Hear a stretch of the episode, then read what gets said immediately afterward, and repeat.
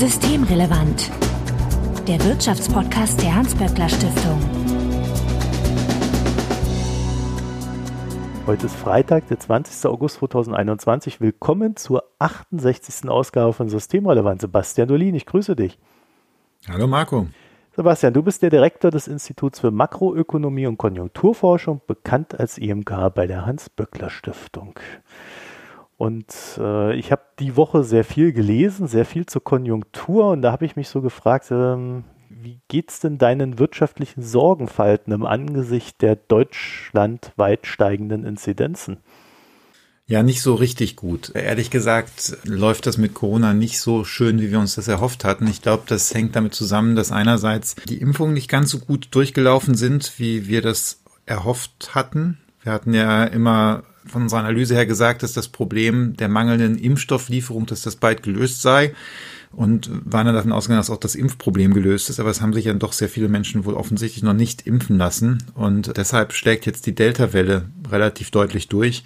Das spielt wahrscheinlich auch eine Rolle, dass wir möglicherweise Impfdurchbrüche gerade bei älteren Menschen haben, wo die, wo die Impfung länger zurückliegt. Von daher sind die Inzidenzzahlen nicht wirklich schön und haben dann auch das Potenzial, dass sie dann doch die Konjunktur noch mal ein bisschen dämpfen werden. Also ich sehe jetzt keine neue Krise und ich würde mich auch wundern, wenn wir noch mal einen Lockdown kriegen wie jetzt im vergangenen Winter, aber es wird möglicherweise noch mal ein paar Beschränkungen geben und ab irgend bestimmten Inzidenzzahlen werden sich die Leute auch selber zurückhalten und das wird man dann möglicherweise nochmal in den Zahlen sehen. Hm, das ist dann wieder etwas, was hauptsächlich die Unternehmen vor Ort betrifft, ne? so diese Dienstleistungsunternehmen aller Art. Ja, genau. Allerdings haben wir ja auch durchaus Lieferkettenprobleme, die immer noch anhalten. Das ist ja ein anderes Thema der Konjunktur. Da werden wir mal bei Gelegenheit nochmal drüber reden können. Und da scheint es ja jetzt auch so zu sein, dass so Corona-Ausbrüche in Malaysia dann auch wieder bestimmte, ja, Lieferungen ähm, behindern und das ist, ist einfach nicht schön. Ja, das ist ein sehr spannendes Thema, denn da wird es jetzt tatsächlich ziemlich ruckelig durch die verschiedenen Ausbrüche und die Reaktionen darauf. Da werden wir euch aber in einer künftigen Folge vielleicht nochmal drüber informieren. Vorweg wie immer der Hinweis, dass wenn ihr uns erreichen möchtet, um Ideen, Fragen oder Unmut kundzutun, dann könnt ihr uns beispielsweise auf Twitter antickern, at böckler-de oder auch per E-Mail an systemrelevant.böckler.de. Also Hinweise, Korrekturen und Anregungen bitte einfach einsenden und Sebastian findet ihr auf Twitter als @sdolin, also Sebastian Dolin. Mein Name ist Marco Herak und wir möchten uns heute über das IMK-Forum unterhalten. Also das, was da besprochen wurde. Sebastian, das IMK-Forum, was ist das? Ja, das ist eigentlich unsere größte Veranstaltung mit Fokus auf die, diese wirtschaftspolitische Szene hier in Berlin. Das machen wir einmal im Jahr. Wir haben das eigentlich immer im Frühjahr gemacht, im französischen Dom. Und dann ist es so ein längerer Nachmittag mit so einem aktuellen Thema, mit ein paar Expertinnen und Experten, Politikerinnen und Politikern. Und das ist jetzt zweimal nacheinander, hat es nicht so stattgefunden, wie wir das eigentlich uns gewünscht hätten. Da kommen normalerweise so 300 Leute oder sowas. Wenn ich jetzt sage Anfang 2020, also April 2020 hat es so nicht stattgefunden und jetzt nochmal April 2021 nicht, dann kann man schon denken, warum, nämlich wegen Corona. Letztes Jahr hatten wir es dann verschoben auf den Winter und haben das dann ganz ohne Publikum, nur virtuell gemacht. Und dieses Jahr haben wir dann, haben wir es auch verschoben. Man erinnert sich, im April war sowas überhaupt nicht möglich und haben es halt jetzt auf den Sommer verschoben und haben das dann in einer größeren Location gemacht, trotzdem mit weniger Teilnehmerinnen und Teilnehmern, damit das alles Corona-konform war. Aber das war jetzt eben diese Woche und äh, war, war von daher eigentlich sehr schön, weil es zum ersten Mal seit 18 Monaten war, dass man mal wieder so eine ja, eine, eine Veranstaltung mit größerer Präsenz vor Ort hatte. Also war immer noch so ein bisschen komisch, wenn dann zwischen den Menschen so zwei Meter sind, ne? weil irgendwie so ein bisschen, das hat man sonst gar nicht so gemerkt, aber Veranstaltungen leben ja auch davon, dass, dass man sich nah mit anderen Menschen fühlt und das fühlt man sich dann ein bisschen weniger, wenn da dieser Abstand so ist. Aber es war trotzdem, es war klasse, das mal wieder zu haben und hatten sehr gute Vorträge, tolle Diskussionen und es haben auch relativ viele dann noch online gefolgt. Das, war jetzt Hybrid, 90 Leute vor Ort ungefähr und der Rest dann eben zugeschaltet übers Internet. Und wer nimmt daran so teil? Also du? Äh, ja klar, also ich äh, oder der, der Direktor des, des IMKs hat, nimmt natürlich immer daran teil. Dann haben wir auch ganz viele Mitarbeiterinnen und Mitarbeiter von uns da. Diesmal nicht ganz so viele, weil auch wegen Corona nicht so viele dann nach, nach Berlin gekommen sind. Und dann halt die Leute, die unsere Mailingliste abonniert haben und sich dann anmelden. Das ist relativ bunt. Das sind, das geht von den Studenten, Studentinnen. Da waren gestern, glaube ich, auch eine ganze Reihe von da, bis dann eben zu äh, emeritierten Professoren, Professorinnen, Rentnern, äh, Rentnerinnen, ähm, also alles aus dem Umfeld, die die Art der Analyse, wie das IMK das macht, interessant und spannend finden. Dann wollen wir mal reingehen. Ihr hattet ja einen bestimmten Fokus, ne? Genau, wir haben über Investitionsbedarfe nach Corona in Deutschland und Europa geredet. Ah, also nicht nur bei uns hier daheim, sondern gleich den großen Bogen. Genau, wobei schon ein sehr großer Schwerpunkt auf Deutschland lag. Aber wir hatten eben die europäische Perspektive dabei. Wir hatten den äh, Vizepräsidenten der EU-Kommission Franz Timmermans zugeschaltet, der auch über Europa geredet hat. Und äh, die Leiterin des OECD-Büros hier in Berlin, die Nicola Brandt, die hat natürlich dann auch Vergleiche mitgebracht zu anderen europäischen Ländern. Von daher war auch da eine europäische Perspektive mit drin. Ja, wollen wir gleich als erstes über Europa reden, bevor wir nach Deutschland kommen? Wir können gerne über Europa reden, denn das Problem, klar, wir haben in Deutschland dieses Problem, dass, dass, dass wir mangelnde öffentliche Investitionen haben. Das ist aber inzwischen ein ziemlich europaweites Problem geworden, äh, besonders seit der Euro-Krise. Und dann kommt ja hinzu, dass ganz Europa jetzt vor dieser Herausforderung der Dekarbonisierung steht. Und auch dafür brauchen wir ganz große Investitionen. Und das ist dann eben auch ein europäisches und nicht nur ein deutsches Problem. Dann fangen wir mit Europa an. Und Europa hat ja ein, eigentlich eine Gegenmaßnahme beschlossen, oder nicht? Es gab ja dieses, oder soll ja dieses Rieseninvestitionspaket äh, dann doch geben.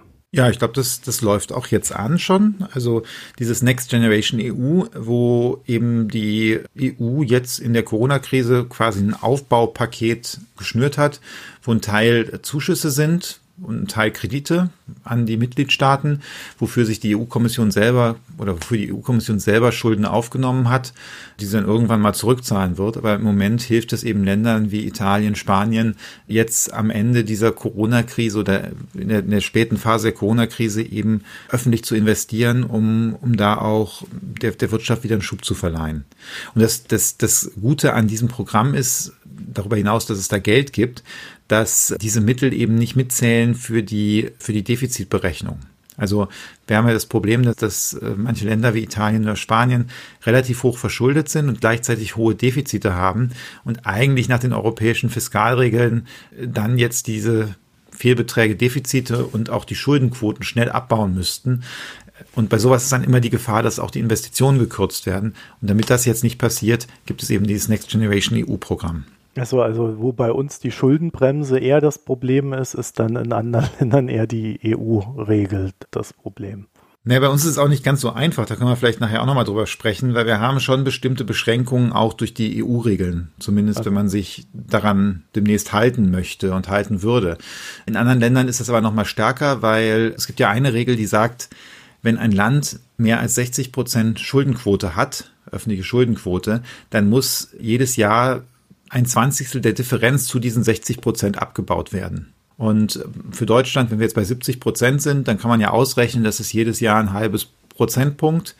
Diese Schulden muss man auch nicht zurückzahlen, sondern das geht eigentlich relativ einfach mit so einem ja, normalen Wachstum. Jetzt nehmen wir irgendein Land, was 160 Prozent Schuldenquote Irgendein hat. Ein Land, da gibt es nur ein Land, oder? Na, äh, ja, also ich, ich habe jetzt eine, eine willkürliche Zahl genommen. Ich wollte ein leichtes Rechenbeispiel machen, ah, aber natürlich ist. Äh, ja, ich glaube, die Italiener sind auch so in der Größenordnung, ne? Ja. Also, mm, also, oder zumindest nicht wahnsinnig weit davon weg. Und bei diesen 160 Prozent ist es dann halt so, dass jedes Jahr kann man ja ausrechnen, 100 Prozentpunkte Differenz, da muss halt jedes Jahr ein 20. 5 Prozentpunkte abgebaut werden. Das ist, das ist schon ziemlich heftig ja, also Simulationen zeigen, dass die dann sehr, sehr lange eine sehr restriktive Finanzpolitik fahren müssten. Und das ist für diese Länder, wäre das schon ein Problem. Ja, vor allen Dingen, wenn sie dann gleichzeitig irgendwie sich noch mit Corona rumplagen müssen äh, und die Wirtschaft einbricht und die Kosten im Gesundheitssystem ansteigen und, und, und. Also äh, da genau, kam genau. ja dann doch einiges zusammen, zumindest im letzten Jahr. Ne? Ja, und ich glaube, da ist deshalb auch allen äh, bewusst, dass diese EU-Finanzregeln, die Fiskalregeln so nicht Die kann man eigentlich nicht wieder so greifen lassen, wie sie vorher aufgeschrieben worden sind. Und das hat gestern auch Franz Timmermans sehr deutlich gesagt. Der hat zwar auch gesagt, das wird alles noch in der Kommission gerade beraten. Und äh, soweit ich es verstanden habe, das hat er gestern nicht gesagt, aber von meinem Verständnis will die EU-Kommission dafür Vorschläge vorlegen nach der deutschen Bundestagswahl irgendwann, also ab September, ab Ende September. Aber er hat gestern sehr deutlich gesagt, dass wir eigentlich probieren, mit den alten Regeln, da meint er die Maastricht-Regeln, das hat er auch nochmal sehr deutlich gesagt an einer anderen Stelle, die neuen Probleme zu lösen. Und das wird nicht klappen. Das sind so seine Worte. Das mhm. heißt, da kann man eigentlich davon ausgehen, dass er ja sehr, sehr überzeugt ist, dass diese Regeln angepasst werden müssen. Ist das auch etwas, was einer Realität entspricht, dass sich da Sachen verstetigt haben, wo man jetzt tatsächlich neu denken muss in der EU? Wir haben ja länger schon darüber geredet, dass diese Regeln aus einer Zeit stammen, wo die Zinsen wesentlich höher waren als heute und die Zinsen deutlich höher waren als das nominale Wirtschaftswachstum. Mhm. Und äh, ich weiß jetzt nicht, welche Folgen unseres Podcasts das waren, aber die Dynamik ist ja so, dass wenn ich im Grunde ein Wirtschaftswachstum habe, ein nominales, also einschließlich Inflation, was über dem Zins ist, dann kann ich relativ einfach aus, aus einer Verschuldung herauswachsen. Und jetzt haben wir sehr lange äh, diese Situation, dass, dass die Zinsen extremst niedrig sind. Ja, für Deutschland auch wieder über die ganze Laufzeit waren sie jetzt vor kurzem wieder bei unter Null im Grunde, also bis 30 Jahre. Unter Null ist nochmal was anderes. Das ist nicht nur niedriger als das nominale Wachstum, sondern ist auch noch negativ. Das heißt, da schrumpft noch der absolute Schuldenstand. Und in so einer Situation muss man vielleicht nicht die gleichen Regeln haben wie in einer Situation, wo die Zinsen sehr hoch sind und jede Abweichung nach oben von, von den Defizitzielen sich dann wie so ein Schneeball oder wie so eine Lawine quasi in die Zukunft rollt und äh, ein Problem mit sich bringt. Haben die Euro-Länder das da eigentlich schwerer? Als wer jetzt? Als die Nicht-Euro-Länder in der EU. Das würde ich gar nicht so unbedingt sagen. Das Zins- und Wachstumsverhältnis in den Euro-Ländern sieht jetzt nicht schlechter aus als das bei denen, die, die außerhalb sind. Ich habe das jetzt deswegen gefragt, weil es ja immer so schön heißt, wenn die da nicht im Euro sind, zum Beispiel die Griechen, dann können die einfach ihre Währung abwerten und dann wird schon alles gut. Aber das würde ja dann dagegen sprechen, dass das so einfach ist. Na ja, gut, ich meine, dieses einfach die Währung abwerten, dann wird alles gut. Da können wir mal nach Lateinamerika gucken. Da gibt es eine Reihe von Ländern, die das auch immer wieder so versucht haben. Und das löst oft die zugrunde liegenden Probleme nicht, weil äh, damit abgewertet, dann habe ich natürlich eine Inflation der importierten Produkte. Da kommt oft eine Inflationsspirale in Gang. Und das ist alles nicht schön. Also das ist eigentlich keine in dem Sinne keine vernünftige Lösung. Auch bei dieser Abwertung kommt es natürlich darauf an, was für Schulden ich aufgenommen habe. Also wenn ein Land wie Griechenland oder nehmen wir mal an, jetzt ein Land wie Ungarn, was nicht den Euro hat, äh, wenn die sich im Ausland verschuldet haben oder in Euro verschuldet haben, dann ist natürlich so eine Abwertung durchaus ein Problem. Und bei denen war das ja auch mal so, dass die Privathaushalte sich Hypotheken in Euro aufgenommen haben also die Menschen haben sich Geld geliehen in Euro, weil das günstiger war. Und dann ist der Forint abgewertet und dann hatten die plötzlich alle in der Landeswährung viel mehr Schulden. Und solche Probleme hast du natürlich auch bei einer, bei einer Abwertung. Also von daher, ich würde nicht sagen, dass das ein Problem ist, was jetzt für die Nicht-Euro-Staaten so viel einfacher ist. Weiß man denn mittlerweile etwas mehr darüber, ob die Gelder, die da über die EU dann verteilt werden, ob die auch wirklich diese Problematiken auffangen können? Oder weil es stand ja immer im Raum, dass es eigentlich viel zu wenig an Geld, was da reingepumpt wird. Naja, also diese 750 Milliarden, von denen wir reden, das ist schon äh, eine relevante Summe. Und wir haben das auch mal, ich weiß jetzt nicht genau, wann das war, vor ein paar Monaten im IMK durchgerechnet. Da gibt es auf unserer Webseite auch einen Policy Brief zu, wo wir uns angeguckt haben, welche Länder wie viel daraus kriegen und insbesondere die von der Covid-Krise besonders hart getroffenen Länder wie damals Italien und Spanien und Griechenland, die haben da relativ signifikante Summen draus bekommen. Also es hat schon einen, echt beträchtlichen Anteil diese, dieses Covid-Einbruchs ähm, ausgeglichen. Und ich glaube, dass wenn man jetzt nach Italien guckt und sich da so die Stimmungsindikatoren in der Wirtschaft anguckt, die sind zurzeit eigentlich besser, als das lange vor der Covid-Krise der Fall war. Also das scheint dort auch wirklich was auszumachen. Der Verteilschlüssel war ja so aufgebaut, dass Länder, die nicht so hart betroffen sind, äh, auch gar nicht so viel kriegen und die anderen dann mehr. Ne? zur Erinnerung. Ja, das war, das war ein etwas komplexerer Verteilschlüssel, der aber halt am Ende so war, dass schon die Länder mit hohem Schuldenstand und die hart getroffen waren von Covid, dass die am meisten daraus bekommen haben. Jetzt habt ihr euch ja so schon angedeutet, darüber unterhalten, dass sich da Dinge verstetigen werden, wie halt eben dieses Hilfsprogramm vielleicht in irgendeiner Form, dass man neue Regeln braucht. Das heißt, es ist zumindest erstmal auf EU-Ebene, zu Deutschland kommen wir nachher, schon so eine Erkenntnis da, dass wir uns, naja, ich, ich will jetzt nicht sagen modernisieren müssen in der Hinsicht, aber äh, dass man diese Regeln nicht für ewig in Stein gemeißelt betrachten kann, sondern mal auf die neue Lage anpassen muss. Also ich finde, du kannst da ruhig modernisieren zu sagen. Also das ist halt einfach ja. etwas, was, was damals eingeführt worden ist, wo man ja sich nicht hat vorstellen können, dass die Welt eine andere ist. Und die Welt ist jetzt eine andere, da muss man es ändern. Also das ist so genau, wie wenn man sich irgendeine Regel ausgedacht hat, dass die Sachen ans Gesundheitsamt gefaxt werden müssen, weil es noch keine E-Mails gab und ähm, jetzt hat sich die Welt verändert, dann muss man die Regel auch ändern. Und genauso sehe ich das mit den europäischen Fiskalregeln. Und übrigens auch mit der Schuldenbremse, wenn wir nachher darüber sprechen. Ja, und ein großer Teil dieser Änderungen rührt ja auch aus äh, der veränderten Zinslage her. Ne? Genau, aus der Veränderung des, des globalen makroökonomischen Umfelds. Okay, ja, das ist so. Ich bleibe bei meiner Formulierung. Ja, ja, ist ja, ist ja völlig gut. Dann hast du es den Leuten vernünftig erklärt und mich verstehen sie wieder nicht. Ne? Das ist, äh, aber das ist ja gut so. Kommen wir mal zu Deutschland. In Deutschland ist, glaube ich, so ein Kernding gar nicht mal so sehr, dass wir kein Geld haben. Theoretisch haben wir Geld. Wir könnten also Dinge anpacken, umsetzen und ja, unsere Infrastruktur modernisieren, die ja da immer gerne im Fokus des Ganzen steht. Aber irgendwie klappt es nicht, ne? Ja und nein. Also das, äh, das wird ja gerne von einigen Leuten gesagt, wir haben eigentlich die ganze Zeit genug Geld gehabt, das ist nicht das Problem.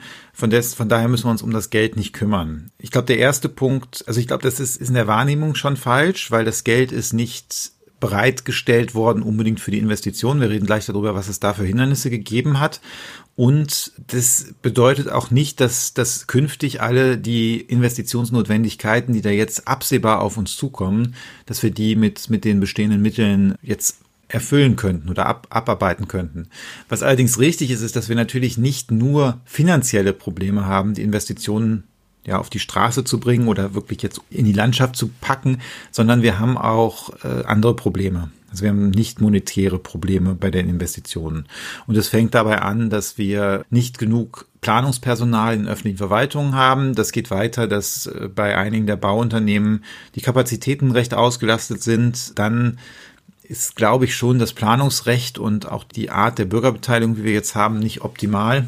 Und äh, so geht's halt weiter. Das, das sind so Dinge, die man auch angehen müsste. Leider ist es oft so, dass, dass diese Einwände von Leuten kommen, die eigentlich am liebsten überhaupt gar nicht mehr Geld für öffentliche Investitionen ausgeben wollen. Und für die ist es halt eine sehr bequeme Ausrede. Dann sagen sie, ja, geht doch sowieso nicht, dann brauchen wir kein Geld bereitstellen. Problem gelöst. Und damit ist aber das Problem nicht gelöst, weil äh, wir natürlich dann diese fehlenden Investitionen haben. Also man sieht zumindest, dass der Bund mehr Geld zur Verfügung stellt, als am Ende immer abgerufen wird. Ne?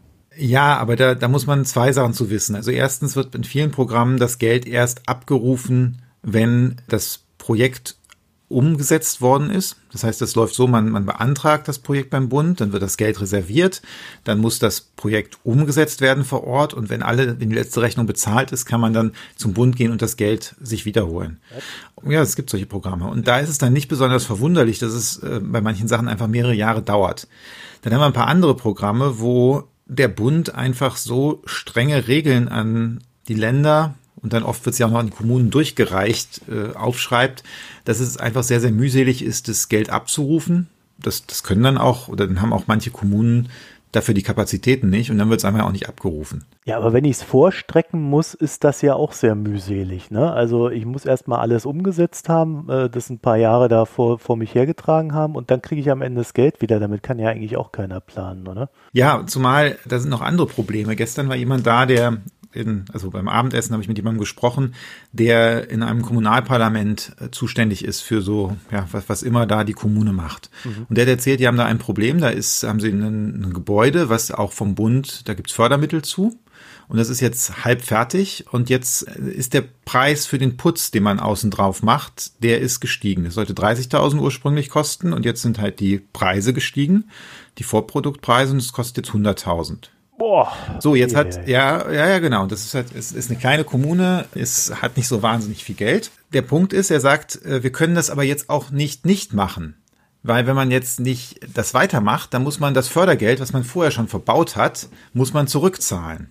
Man kriegt aber auch nicht mehr Fördergeld wahrscheinlich, ne? Nee, du, du kriegst nicht mehr Fördergeld, aber du kriegst auch das, also du musst quasi, wenn, wenn das Projekt nicht abgeschlossen wird, musst du das schon gezahlte zurückzahlen.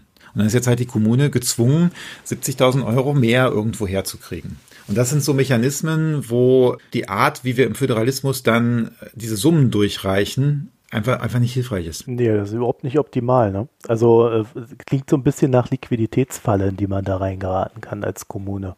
Was dann wieder hintenrum natürlich den Anreiz setzt, äh, erst gar nicht damit anzufangen, wenn man nicht muss.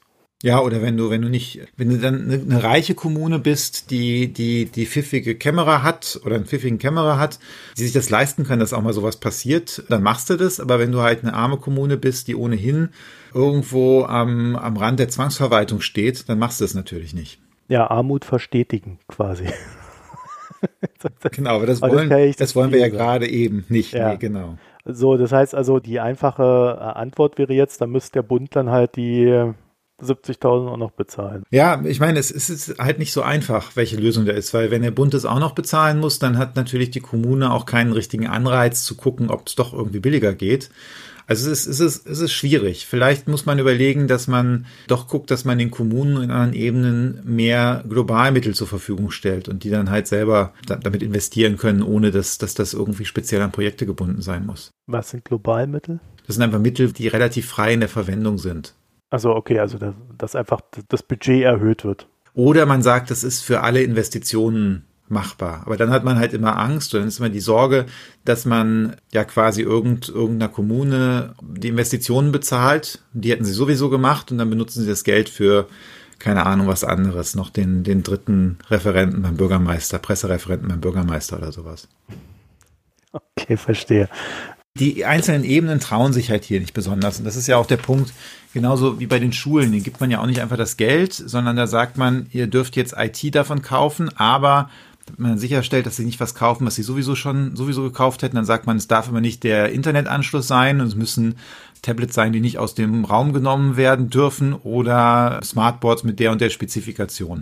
Das ist halt so ein bisschen ein Trade-off. Auf der einen Seite ist die Hoffnung, dass Geld, wenn man das Geld so gibt mit diesen ganzen Beschränkungen, dass es tatsächlich dazu führt, dass mehr in IT dann investiert wird oder mehr investiert wird. Aber der Nachteil ist halt, dass dann ja manchmal es auch gar nicht umgesetzt wird und eben auch die Mittel nicht abfließen, wie du eben gesagt hast. Okay, aber das größere Problem ist ja tatsächlich, dass kein Geld da ist oder jemand keine Schulden aufnehmen kann oder er auch gar keine Schulden aufnehmen darf. Das ist unser Hauptproblem, oder?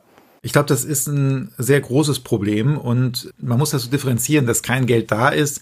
Manchmal ist ja gerade Geld da, aber dass das Geld nicht verlässlich über einen längeren Zeitraum da ist. Mhm. Weil eins der Probleme, was wir haben, ist, dass wir zu wenig Kapazitäten in der Bauindustrie haben oder dass die ausgelastet sind.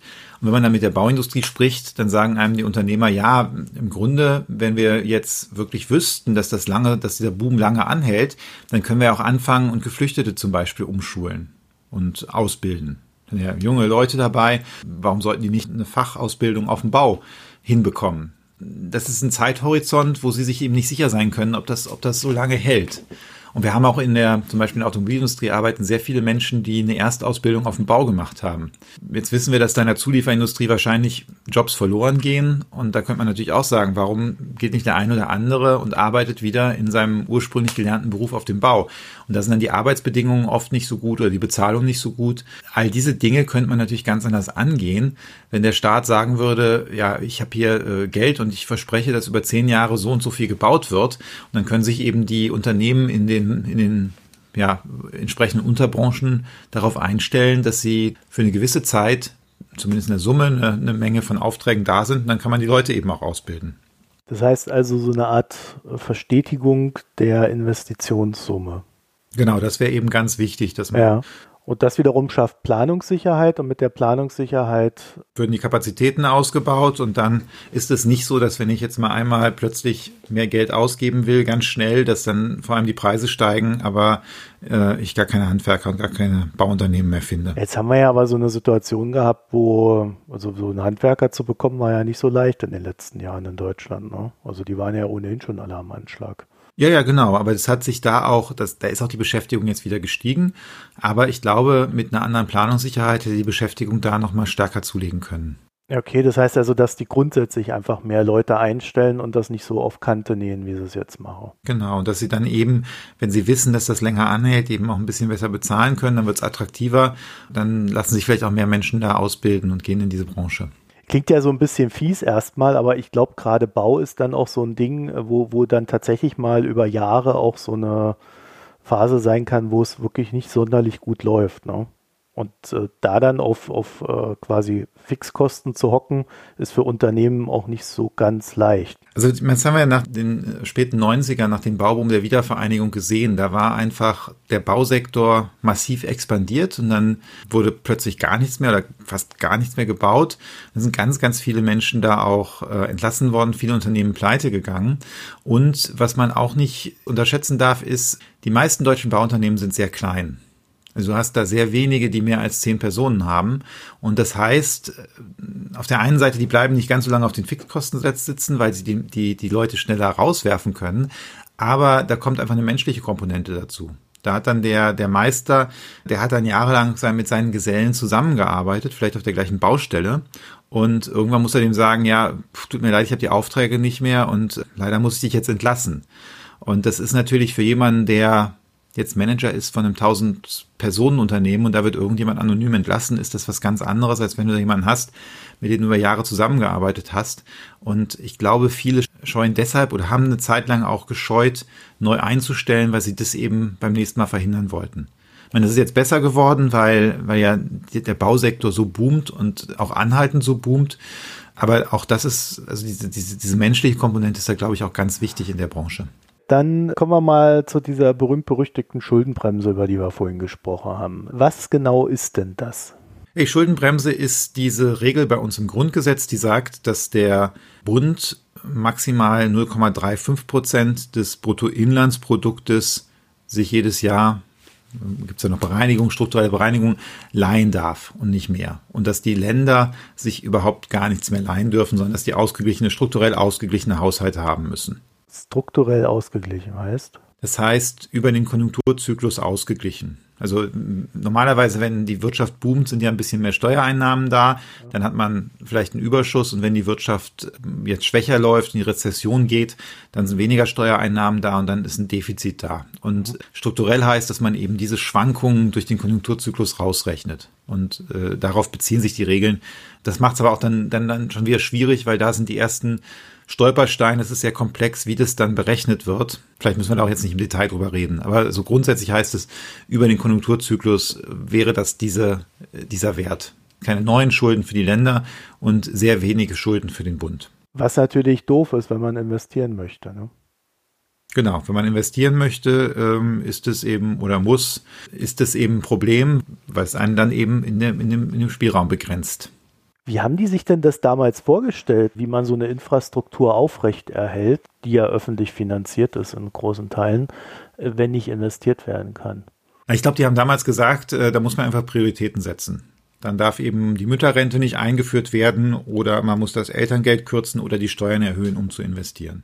Und natürlich äh, ist das ja prinzipiell möglich, dass sowas getan wird.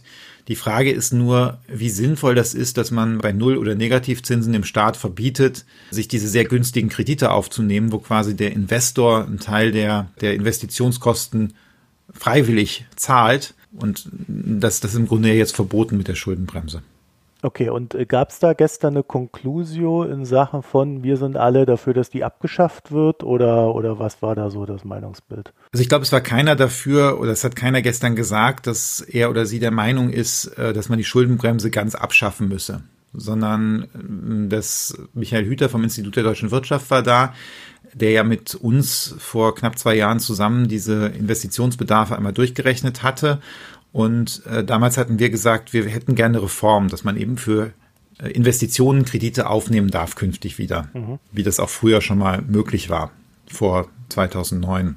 Und ich glaube, jetzt äh, Frau Brandt von der OECD und äh, Frau Köhler-Geib von der KfW, die haben sich jetzt nicht dazu hinreißen lassen, da Position zu beziehen. Also ich meine, die Schuldenbremse ist ja auch eine sehr, ja, sagen wir so, umstrittene und heikle Angelegenheit, wie wir jetzt auch zuletzt gesehen haben, als Markus Söder dann eine Bemerkung dazu gemacht hat, dann ist direkt die Presse darauf angesprungen.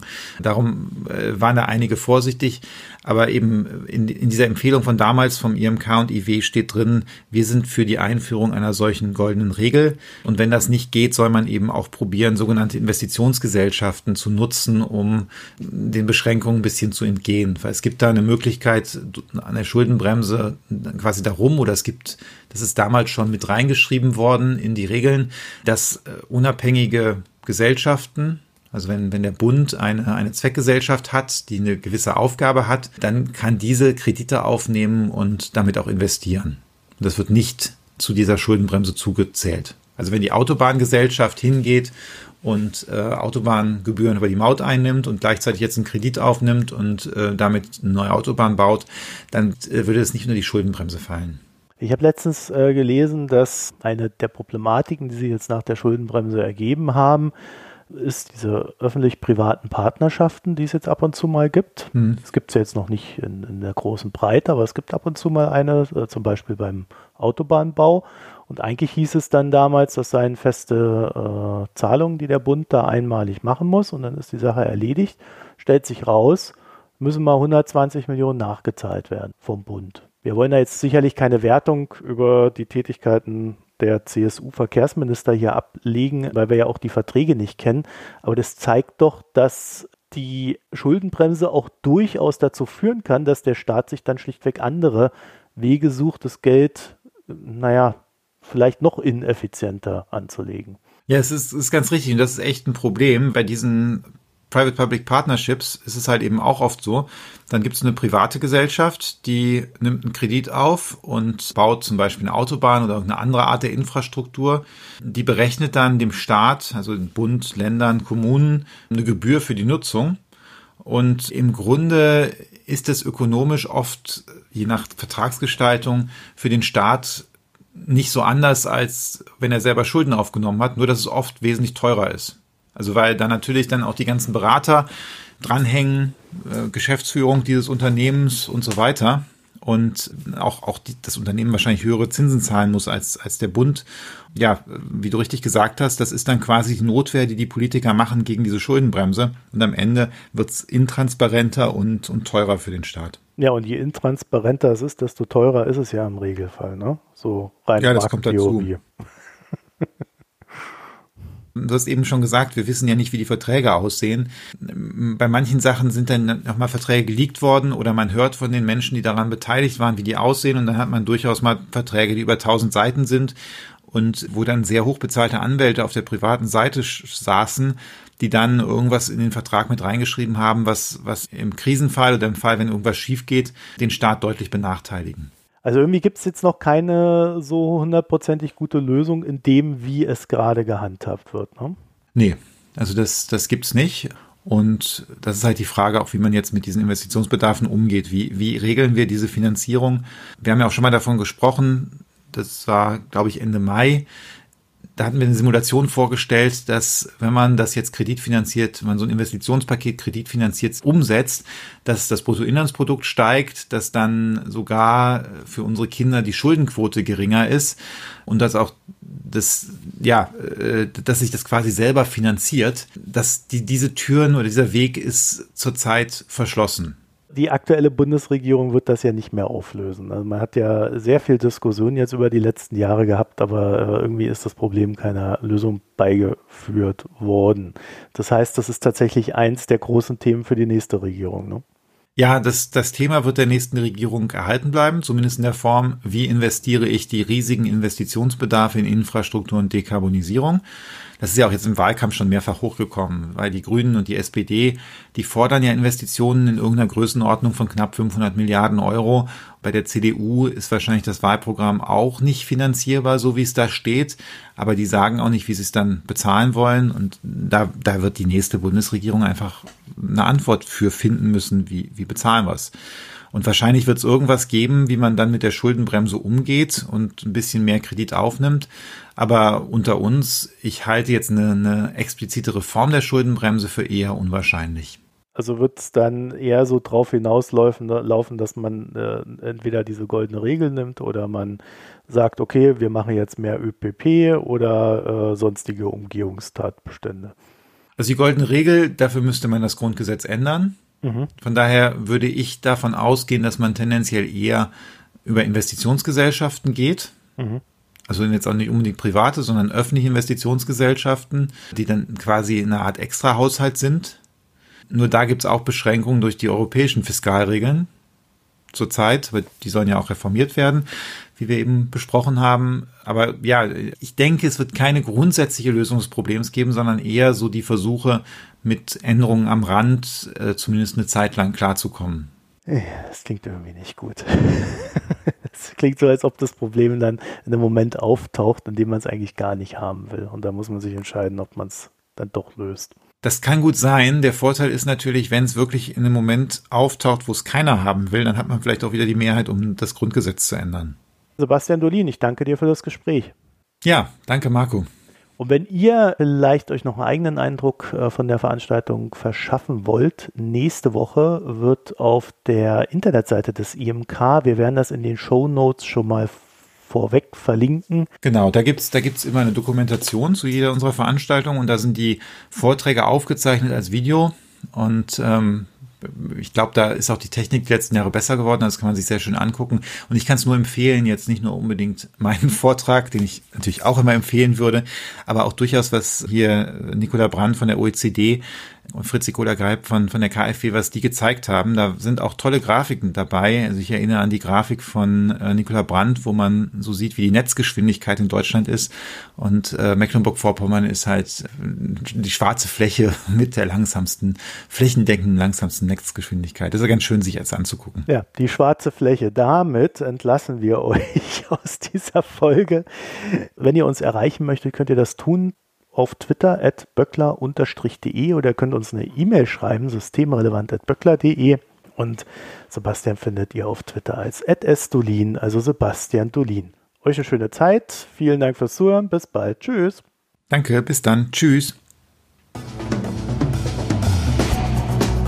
Das war Systemrelevant, der Wirtschaftspodcast der Hans-Böckler Stiftung.